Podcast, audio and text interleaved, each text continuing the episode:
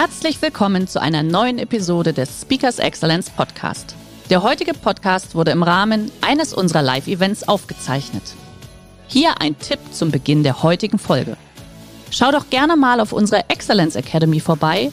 Hier findest du rund um die Uhr eine große Auswahl an exklusiven Online-Videokursen von hochkarätigen Speakern.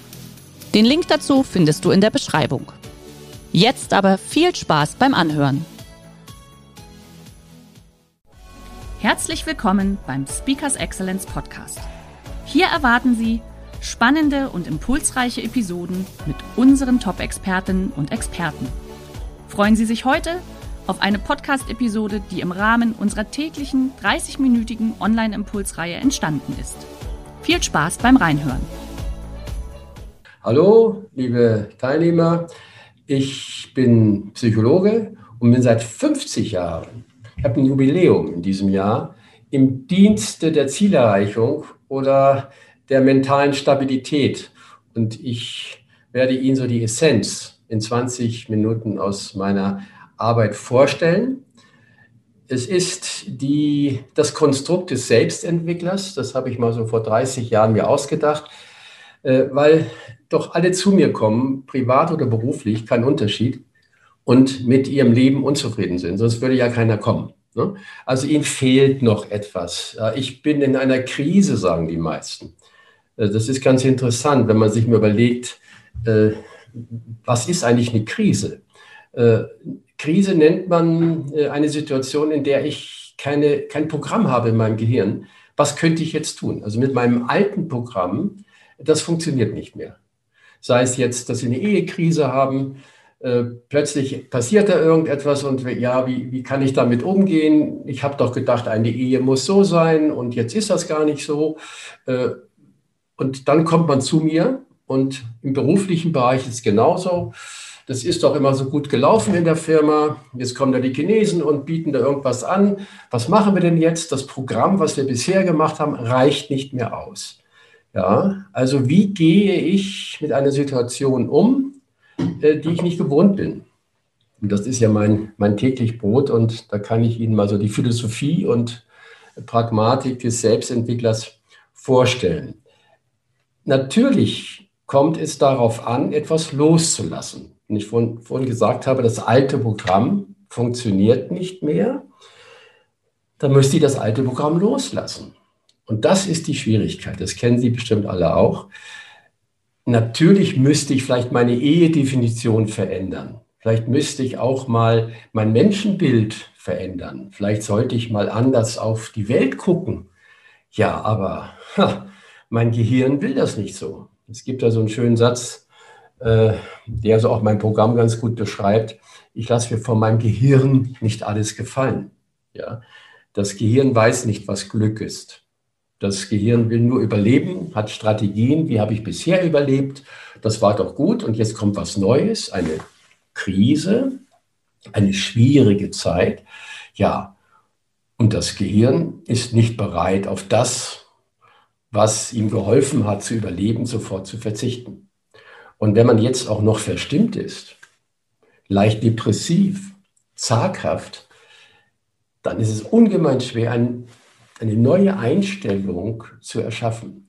Also der Verstimmte sozusagen, der immer klagt über das Leben und sich selber Vorwürfe macht, sich als Opfer fühlt, der Verstimmte hat keine Chance, weil automatisch will er nicht raus aus seiner Box, aus seiner Rechthaberei. Und ich habe ja früher ganz konkret als Verhaltenstherapeut. Ich bin ja kein Tiefenpsychologe, ich gehe nicht in die Vergangenheit, also etwas flapsig ausgedrückt, äh, interessiert sich keiner, wenn ich mal einen Fußballspieler gecoacht habe, ob er zu früh abgestillt worden ist, das interessiert ihn nicht, sondern man will wissen, wie komme ich weiter, wie komme ich an mein Ziel. Und da ist es eben wichtig, dass man merkt, wenn ich verstimmt bin, wenn ich gegen alles bin, wenn ich immer nur klage, das gibt's doch nicht, das darf doch nicht wahr sein. Ja, was ist denn das für eine Unverschämtheit?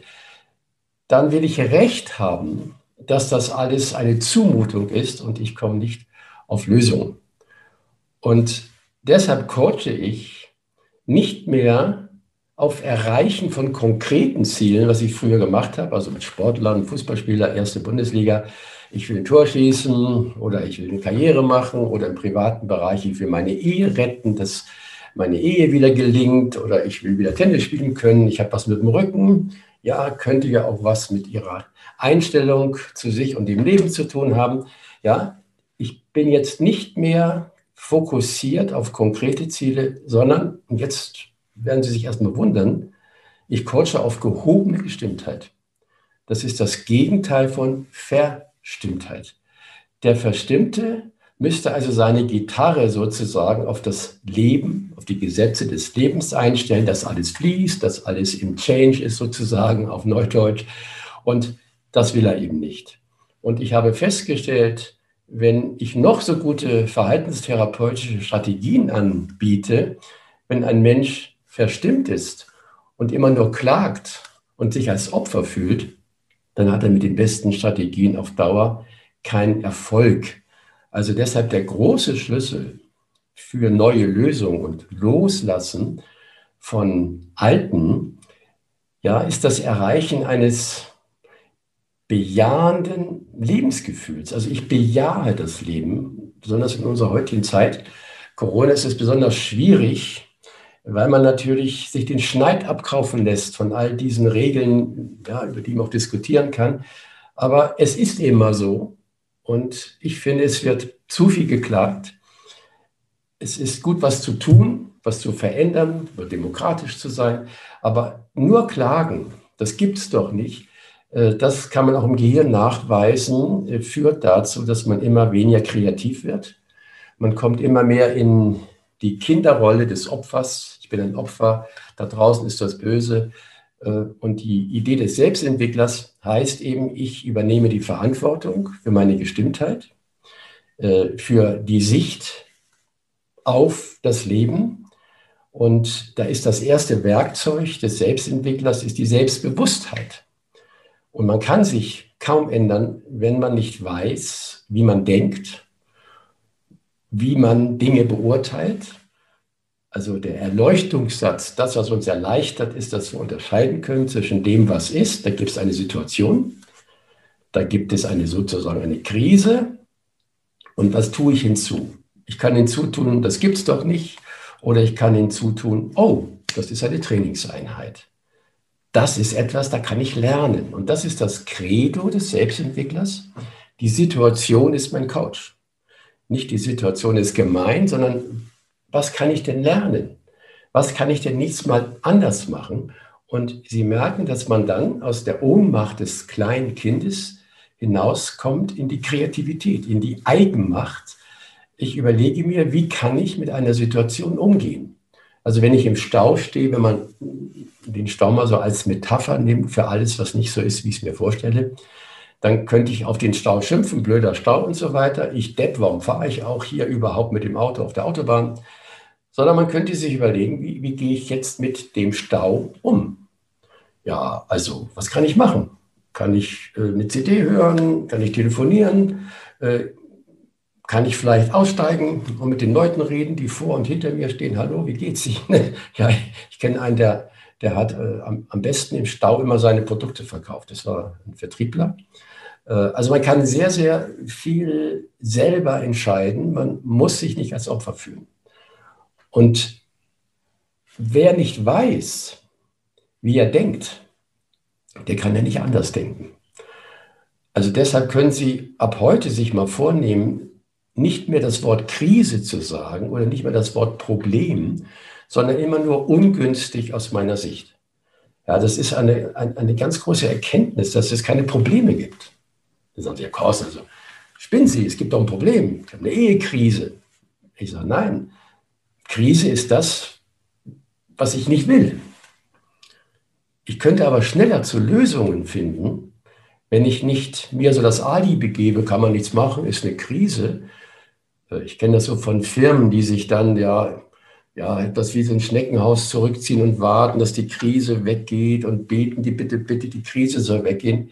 Es gibt keine Krise. Krise heißt lange Zeit ungünstig für meine Vorstellung. Problem heißt ungünstig für meine Vorstellung. Krise heißt lange Zeit ungünstig für meine Vorstellung. Dann kreuze ich meine Finger, das ist so eine Übung äh, vom Selbstentwickler und sage, okay, was kann ich jetzt tun? Was habe ich für Optionen? Acht Optionen verlange ich. Komm, nicht nur, soll ich kündigen, soll ich bleiben, soll ich mich scheiden lassen, soll ich bleiben, sondern nein, komm. Du hast viel, viel mehr Möglichkeiten, was du meinst. Nimm Haltung an, sag, hey, das ist eine Trainingseinheit. Äh, was kann ich jetzt tun? Aber nochmal zur Wiederholung, wenn du verstimmt bist, dann willst du recht haben, dass du ein armes Schwein bist und dass alles gemein ist. Erst wenn du Haltung annimmst und sagst, okay, das ist eine Trainingseinheit für mich, die Situation ist mein Coach, was habe ich für Optionen, kannst du lernen. Ja, und letztendlich ist das Konstrukt des Selbstentwicklers ist, ja, ist an sich eine Lebensphilosophie. Äh, wir reden ja jetzt auch viel über Purpose und was ist denn der Sinn und ohne einen Sinn macht es doch keinen Spaß. Und falls Sie im Augenblick noch keinen Sinn formuliert haben für Ihr Leben, dann übernehmen Sie doch mal den Sinn des Selbstentwicklers. Es ist nämlich sehr sinnvoll, das Leben nicht als Bedrohung anzusehen, sondern als ein Geschenk und was kann ich mit dem Leben tun? Und wenn ich eine bejahende Lebenseinstellung habe, dann werde ich nicht mehr klagen. Also der Schlüssel für eine gehobene Gestimmtheit ist, und ich meine, probieren Sie es doch mal aus, ist, ab heute klage ich nicht mehr. Ich klage nicht gegen das Leben. Das darf doch nicht wahr sein. Ich klage nicht über andere. Was ist denn das für ein Vollpfosten? So ein Idiot. So eine Tussi. Und ich klage nicht mehr über mich. Ich armes Schwein. Ah, ich bin so feige. Ah Gott, ich mag mich nicht. Es, ich weiß nicht, wer damit mal angefangen hat. Ja, wahrscheinlich nach dem Apfelbiss bei Adam und Eva. Aber es ist eine der größten Hindernisse für Kreativität und für eine positive Lebensgestaltung, wenn wir klagen. Aber das Klagen, und das ist eben die Krux, kommt automatisch. Ich nenne das so den Quatsch. Also das beobachten Sie mal. Permanent beurteilen Sie alles. Beurteilen. Gucken Sie mal den ganzen Tag immer. Was sind das für einer? Mein Gott, wie blöd. Hätte ich das gewusst. Mein Gott, ja, immer beurteilen, beklagen, vergleichen. Und ich will Ihnen das jetzt nicht so genau erklären, aber ich habe mich damit befasst, auch neurobiologisch, was da alles äh, im Gehirn geschieht, in der Amygdala, wo, wo es um Ängste geht, ja, was alles läuft, wenn das Gehirn Signale bekommt, oh, gefährlich, gefährlich. Immer wenn Sie klagen, bekommt das Gehirn das Signal, aufpassen, raufen, laufen, Arterhaltung, du musst um dein Leben kämpfen. Ja, jedes Klagen erzeugt Stress und das spüren sogar ihre Körperzellen. Also machen Sie das Experiment. 66 Tage klagen Sie nicht mehr. Das könnten Sie wirklich schriftlich machen. Ja, dass Sie sich abends aufschreiben, aufschreiben zu wie Prozent habe ich das geschafft. Und ich garantiere Ihnen, wenn Sie 66 Tage nicht mehr gegen das Leben über andere sich beklagen und nicht über sich, werden Sie eine andere Ausstrahlung haben. Also mein, mein Programm heißt ja der Selbstentwickler, die Persönlichkeit äh, macht den Unterschied. Und auch das, das letzte Buch, was ich geschrieben habe, Lieben, geht letztendlich darum, dass es einem nicht gelingt, eine gelingende Beziehung auf Dauer aufzubauen, wenn man misslich drauf ist. Wenn man gegen das Leben ist, gegen das Stirb und Werde, was der Goethe mal so schön gesagt hat, solange du das nicht hast, das Stirb und Werde, also den Change, bist du ein trüber Gast auf dieser Erde. Das zweite Werkzeug des Selbstentwicklers ist die Selbstverantwortung. Und Sie werden merken, dass Sie sich schon sehr viel besser fühlen, wenn Sie die Verantwortung übernehmen, dass Sie dort, wo Sie im Augenblick sind oder wo Sie arbeiten oder in welcher Beziehung Sie sind, dass Sie sagen, unterm Strich will ich hier sein. Es gibt ungemein viele Leute, die nicht wissen, dass sie dort, wo sie sind, unterm Strich sein wollen. Wir Menschen sind Schnäppchenjäger. Wir entscheiden uns, über das Gehirn könnte man sagen, wir entscheiden uns immer für das geringste Übel. Und das geringste Übel ist immer das Beste. Aber die Leute wissen nicht, dass sie unterm Strich in ihrer Firma sein wollen. Da sage ich immer, ja, wenn Sie nicht in Ihrer Firma sein wollen, gehen Sie doch weg. Ja, aber wo soll ich denn hin? Ja, weiß ich doch nicht. Suchen Sie sich eine andere Firma.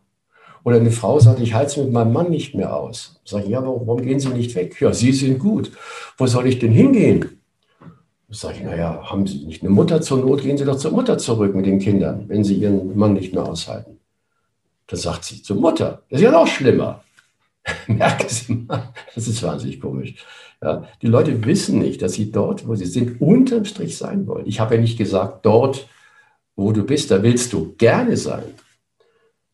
Nein, nein, das stimmt nicht. Viele Leute sind irgendwo, wo sie nicht gerne sind. Aber unterm Strich sind sie Schnäppchenjäger, Preisvergleicher. Und wenn man das sich mal klar macht, diese zwei Gesetze, also einmal, was ist, ist, und wie ich es beurteile, bestimmt letztendlich mein Erleben, also meine Gestimmtheit. Das Zweite, wo ich bin, will ich sein. Und wenn man, ah, ah, ich sehe gerade hier, ah ja, jetzt habe ich es weggemacht. Ähm, wenn man diese beiden Dinge sich immer wieder bewusst macht, dass man verantwortlich ist für sein Erleben, für sein Tun, dann wird man eigenmächtig. Dann kommt man aus der leidenden Opferhaltung in die Macherhaltung. Und dann gibt es noch die zwei anderen Werkzeuge. Da ist es dann eher vom Wollen zum Tun. Die ersten sind vom Erkennen zum Wollen. Die zweiten sind vom Wollen zum Tun. Das ist, wie schaffe ich es, Selbstvertrauen in mich zu bringen und die Selbstüberwindung. Also wenn du mehr von etwas haben willst, musst du meistens durch den Schmerz, durch die Unlust. Ja, das ist so. Lieber gleich zum Zahnarzt, auch wenn ich Angst habe vom Zahnarzt, lieber jedes Jahr eine Zahnreinigung als in vier Jahren eine große Zahnoperation. Und da gibt es diesen klugen Satz, hat der Dalai Lama mal gesagt. Schmerz, ja sofort, ist die klügste Form, mit dem Leben umzugehen. Und gerade jetzt, wenn man eben in schwierigen Zeiten lebt, lässt man sich den Schneid abkaufen? Nein, da sagt man, okay, jetzt fange ich in kleinen Schritten an, mich zu überwinden, neue Erfahrungen zu machen. Das Gehirn verändert sich nicht über Erkenntnis, sondern nur über Erfahrung. Also deshalb muss man was Neues erleben. Und gerade im Change ist es so wichtig, ich trainiere das dann mit meinen Leuten, dass sie ihr Gehirn trainieren auf Loslassen. Also können sie auch machen, dass sie mal in ein anderes Lokal gehen, mal was anderes. Gut, im Augenblick geht das nicht, ja, aber irgendwann geht es ja hoffentlich wieder. Dass sie einen anderen Weg gehen, äh, mal nicht links, sondern mal rechts rum, dass das Gehirn sich daran gewöhnt, ans Loslassen. Wenn Sie immer dasselbe machen, immer, das, immer nur so Gewohnheitstier, wie wollen Sie dann gerade in der Firma oder wenn es mal schwierig wird, kreativ sein? Also Ihr Gehirn muss trainiert werden auf, ich mache was Neues. Sie nehmen sich also jeden Morgen vor, ich mache mal irgendwas anderes als sonst. Ich gehe zur Firma einen anderen Weg. Ich kaufe mir mal jetzt keine Bockwurst, äh, sondern äh, ein Fleischpflanzer. Äh, ich äh, fahre jetzt mal, wenn ich wieder Ferien machen kann, nicht seit 20 Jahren immer an denselben Ort, sondern ich fahre woanders hin. Und wenn Sie diese Sachen trainieren, dann werden Sie merken, wie das motiviert, wie Sie in schwierigen Zeiten, Anführungsstriche, plötzlich kreativ werden. Und es gibt eine Übung zum Schluss, die mache ich seit 18 Jahren. Ich stelle mich jeden Morgen nach dem Aufstehen sofort auf einen Stuhl. Ja, ich erhebe mich so ein bisschen auf die Metaebene, gucke mal so ein bisschen runter auf meine Mechanik. Vermeidung von Unlust, Maximierung von Lust ist ja so die Mechanik des Gehirns. Und dann werde ich Mensch, wache zum zweiten Mal auf am Tag, nicht nur so als Tierchen, ich muss, ich muss, sondern nein, ich will. Und dann sage ich den Satz, willkommen Tag, ich erwähle dich mit allem, was du bringst. Ich bin ein achtsamer Selbstentwickler, die Situation ist mein Coach. Und es hilft ungemein. Weil wenn mir denn was passiert, wenn der Zug wegfährt, wenn mir das Handy gestohlen wird, wenn das Auto stehen bleibt, dann nehme ich Haltung an. Na, kurz, kurzzeitig ärgere ich mich, das kann man gar nicht vermeiden. Ne? Kurzzeitiger Ärger, aber eben nicht so lange. Haltung an und dann sage ich, habe ich doch heute Morgen schon als Möglichkeit erwählt. Das ist eine Trainingseinheit für mich. Dann kreuze ich meine Finger. Welche Option habe ich? Was kann ich jetzt tun? Und in dem Augenblick komme ich aus dieser Ohnmachts Haltung des Kindes in die Macherhaltung. Eine der besten Übungen für mentale Stabilität ist, dass sie sich schon entscheiden für das, was mal kommen wird. Na, ich weiß ja nicht, was kommt, aber ich habe mich doch mit dem Leben versöhnt. Und wenn etwas kommt, was nicht so ist, wie ich es mir vorgestellt habe, dann ist es keine Krise, sondern eine Trainingseinheit und ich kann daran wachsen. Und da ich noch merke, dass ich noch zwei Minuten habe, noch ganz kurz eine der besten Übungen für gehobene Gestimmtheit, Dankbarkeit. Immer abends, wenn Sie einschlafen, also vorm Einschlafen, wenn Sie im Bett liegen, lächeln Sie leicht und stellen Sie sich vor, für was bin ich dankbar? Was habe ich alles schon geschafft? Mai, da sind Sie hingegangen zur Prüfung und haben die geschafft, da haben Sie sich überwunden und das haben Sie getan. Das vergessen wir alles, was wir alles schon geschafft haben. Mal bin dankbar dafür, was habe ich schon geschafft. Dann dankbar für das, wie bin ich denn? Mein Gott, ich kann doch das, ich kann das.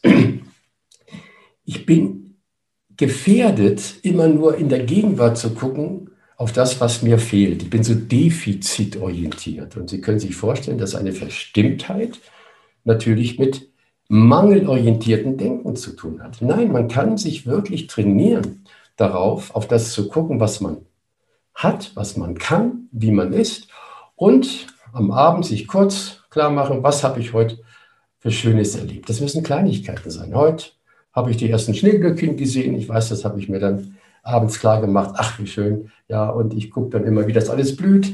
Also, das ist ein Geheimtipp. Äh, wenn Sie fürs Leben sind, dann werden Sie vieles, vieles in den Griff kriegen, was Sie verstimmt und anklagend nicht in den Griff kriegen. Ich weiß, dass ich an sich die Zeit äh, jetzt vielleicht sogar schon ein bisschen, ah ja, jetzt, ich habe nämlich gedacht, Sie sagen irgendwann zu mir, Korsen, Ende. Alles, alles ja? gut. Herr Korsen, ich glaube, mir geht es wie allen anderen Teilnehmern. Wir haben so toll gelauscht und lauschen Ihnen gerne auch noch weiter. Und äh, erstmal ganz, ganz lieben Dank. Und wir haben auch schon eine erste Frage aus dem Chat. Lassen Sie uns doch einfach so ein bisschen einsteigen in das Gespräch. Ähm, wie, wie ansteckend ist denn Verstimmtheit oder die gehobene Gestimmtheit in Teams? Ja. Also wie beeinflusst es sich und was kann ich als Führungskraft tun, um in Teams eine gehobene Gestimmtheit zu erreichen? Haben Sie da einen Tipp für uns? Ja, die Gefahr besteht, äh, dass gerade Führungskräfte dann immer, ja, der Selbstentwickler ganz interessant, Herr Carsten, aber ich möchte, dass meine Mitarbeiter sich entwickeln. Die große Krux ist, gerade als Führungskraft, man will immer alles entwickeln, Projekte entwickeln, die Mitarbeiter entwickeln, die Kinder entwickeln und jeder vergisst seine eigene Entwicklung. Mhm. Ja, darum ist es also wichtig, nicht gleich zu danken, wie kann ich jetzt meine Mitarbeiter in gehobene Gestimmtheit bringen, sondern wenn sie selber sich in gehobene Gestimmtheit bringen, ja, dann sind sie ein Leuchtturm, gerade in der Krise. Also mhm. man hat festgestellt, gerade wenn sich immer alles wieder ändert, dann brauchen die Mitarbeiter einen Halt. Und manchmal ist der Chef dann der Leuchtturm. Und wenn der äh, Chef dann verstimmt durch die Gegend latscht mit hängenden Schultern, dann weiß jeder Mitarbeiter, es wird sowieso alles aus sein. Also es ist eine Verpflichtung einer Führungskraft, eine Ausstrahlung zu haben. Und auch wenn er vielleicht denkt, oh Gott, oh Gott, er muss gerade Haltung haben, er muss vielleicht manchmal sogar ein bisschen was vorspielen, aber wenn er sich jetzt gehen lässt, dann ist die ganze Abteilung gleich depressiv. Ja? Also es kommt erstmal darauf an, dass man sich selber aufstellt, mhm. Äh, dass man den anderen, es gibt so einen schönen, schönen Satz, der charismatische Führer verleiht den Verzagten und Ängstlichen Kraft und Mut. Ich kann nicht Kraft und Mut verleihen, wenn ich verstimmt bin, ja. Ja, sondern wenn ich das Leben bejahe, das Leben ist wunderschön, wenn ich erstmal den Blick dafür habe und nicht immer nur meckere, das ist letztendlich so meine, meine Antwort. Also Vorsicht, nicht immer die anderen entwickeln zu wollen, sondern das kann ich als Psychologe sagen, das ist ja bekannt, wenn ich, wenn ich aufgestellt bin, wenn ich eine gute Ausstrahlung habe, dann geht vieles von alleine, was ich verkrampft und kämpferisch nicht schaffe. Okay. Äh, vielleicht eine ganz kleine Frage, wenn das ist ja tatsächlich so das Thema Führungskräfte. Äh, ja. Wir haben zum Beispiel so ein kleines Ritual, wenn wir morgens jetzt aktuell natürlich über Teams, Zoom, völlig egal, so ein kleines Huddle machen, dann gibt es immer eine Frage bei uns und die heißt dann immer, was ist denn gestern besonders positiv gelaufen? Das ist, wäre zum Beispiel etwas, um auch jeden einfach in diese Richtung zu bringen, oder? Weil das ist ja doch nicht so leicht. Richtig. Wenn Sie immer sagen, das machen leider auch ich glaube, das ist auch ein bisschen eine deutsche Tugend oder Untugend, dass man immer auf das guckt, was nicht funktioniert. Mhm. Und das macht schlechte Laune.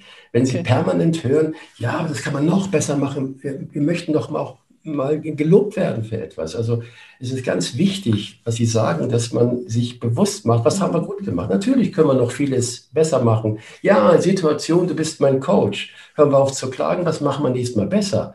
Äh, und wenn man auf das guckt, was funktioniert hat, dann steigt die Stimmung und mhm. vieles läuft von alleine in gehobener Gestimmtheit. Okay, ja, wunderbar. Großes Kompliment auch hier im Chat. Vielen herzlichen Dank für diesen bestätigenden und sehr angenehmen Vortrag. Und das Lob geht an Sie, Herr Korsen. Und die nächste Frage auch jetzt natürlich in den aktuellen Zeiten, wo wir alle im Remote Working sind, ähm, haben Sie da so spezielle Tipps? Also ich weiß, unsere Teilnehmer sind sehr, sehr häufig auch Führungskräfte, die also auch viel in Meetings, in Verkaufsgesprächen, egal wie, einfach auch sind. Haben Sie da vielleicht noch so einen so Tipp für uns?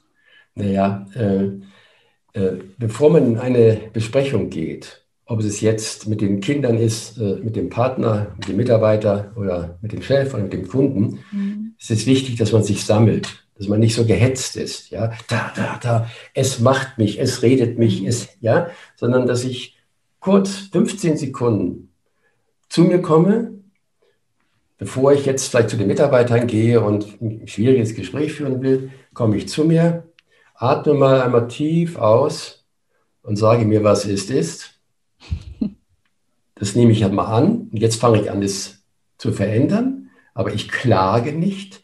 Wichtig ist, dass ich, wenn ich mit meinen Mitarbeitern rede, dass sie spüren, dass ich wohlwollend bin. Es gibt eine sehr schöne Unterscheidung zwischen Person und Verhalten.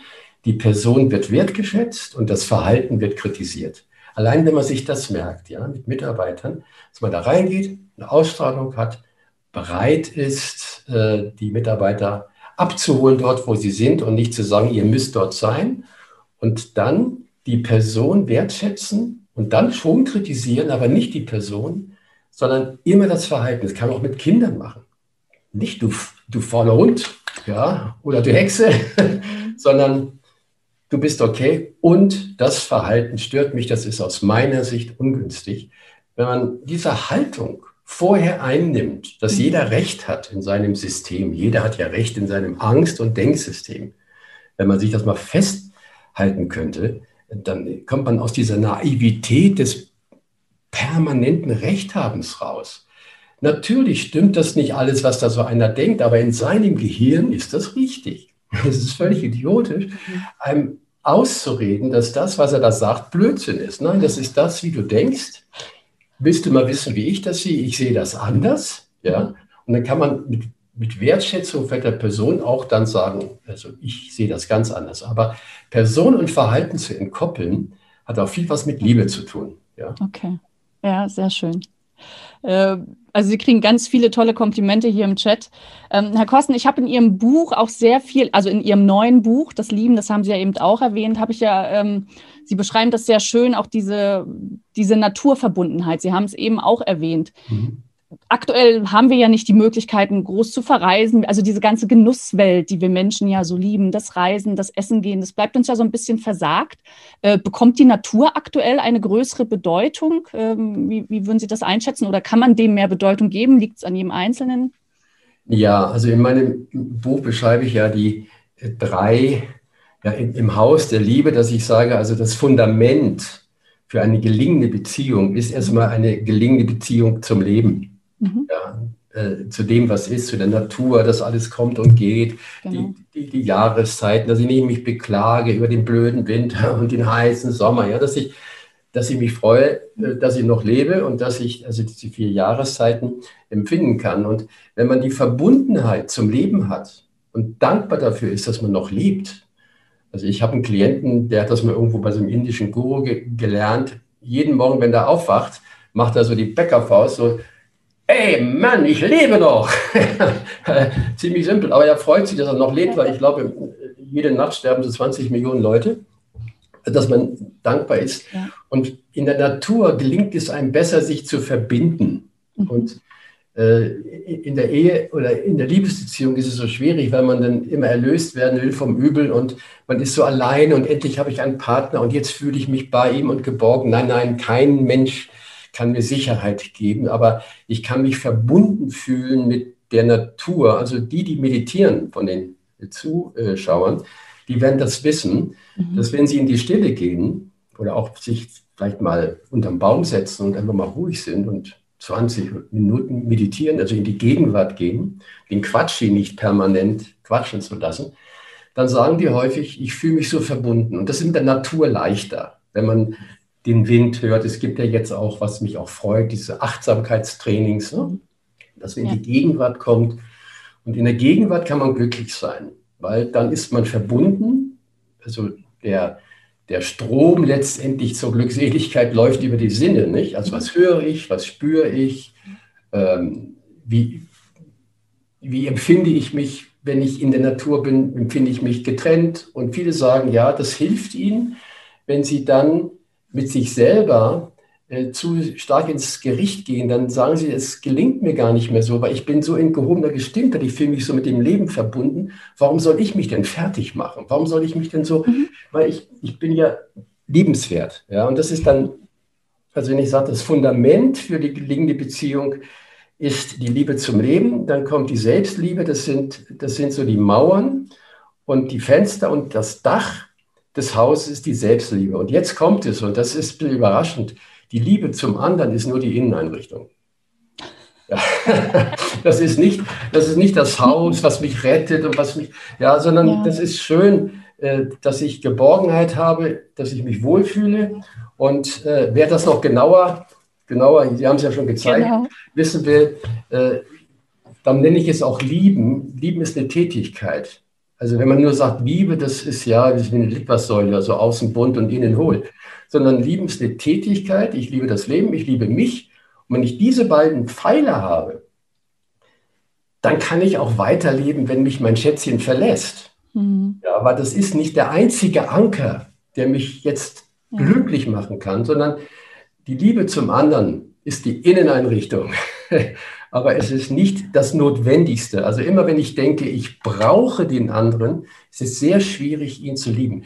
Aber jetzt will ich aufhören, sonst komme ich Herr Korsen, zu lange Ganz, ganz lieben Dank. Äh, hier wohltuende Worte, sehr glaubhaft, klasse. Großes Kompliment an Sie. Äh, liebe Teilnehmer, danke, dass Sie dabei waren. Danke, dass Sie mitgelauscht haben. Lieber Herr Korsen, ich glaube, Sie haben uns alle dazu gebracht, jetzt einfach wieder in einer gehobenen Gestimmtheit zu sein. Ich habe mir das ganz fest aufgeschrieben, nochmal bewusst darauf zu achten, die nächsten 66 Tage nicht zu klagen. Ja. Äh, so wie Sie sagen, ein kurzes knattern darf schon sein, aber ich glaube, dann schnell doch wieder in ja. die Richtung kommen, oder? Das ist einfach sehr, ich sehr wichtig. Darf mich ärgern, aber nicht so lange. Genau so ist es. Von daher Liebe Teilnehmer, hier kam kurz die Frage, Sie bekommen natürlich im Nachgang auch nochmal den Link äh, zu dem Profil von dem Herrn Korsen, wenn Sie einfach sagen, Mensch, das ist so spannend, ich hätte ihn gerne auch für mein Team in mein Unternehmen. Herr Korsen, Sie haben es vorhin selbst gesagt, Sie sind im Moment ja auch in diesen Online-Formaten wunderbar gut, äh, gut mit drauf und trainiert. Und dann natürlich auch der Buchtipp, den werden wir auch nochmal mit reinsetzen. Also wir freuen uns dann einfach auf Ihr Feedback, Herr Korsen. Ihnen ein ganz, ganz großes Dankeschön Bleiben Sie weiterhin so, wie Sie sind. Machen Sie vielen Menschen so viel Freude und Mut und vor allem Gesundheit. Und in dem Sinne, ich wünsche allen einen wunderschönen Donnerstag. Und jetzt sage ich allen einen wunderschönen Tag und Ihnen, Herr Korsen, nochmal ein großes Dankeschön. Schön, dass Sie in diese Podcast-Episode reingehört haben. Weitere Informationen zu unseren Expertinnen und Experten finden Sie in den Show Notes.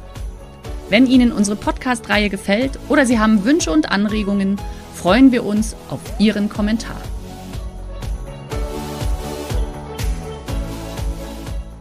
Der heutige Vortrag hat dir gefallen? Dann schau dich doch gerne auf unserem Kanal um oder sei live bei einem Forum dabei. Weitere Informationen findest du in der Beschreibung. Bis zum nächsten Mal.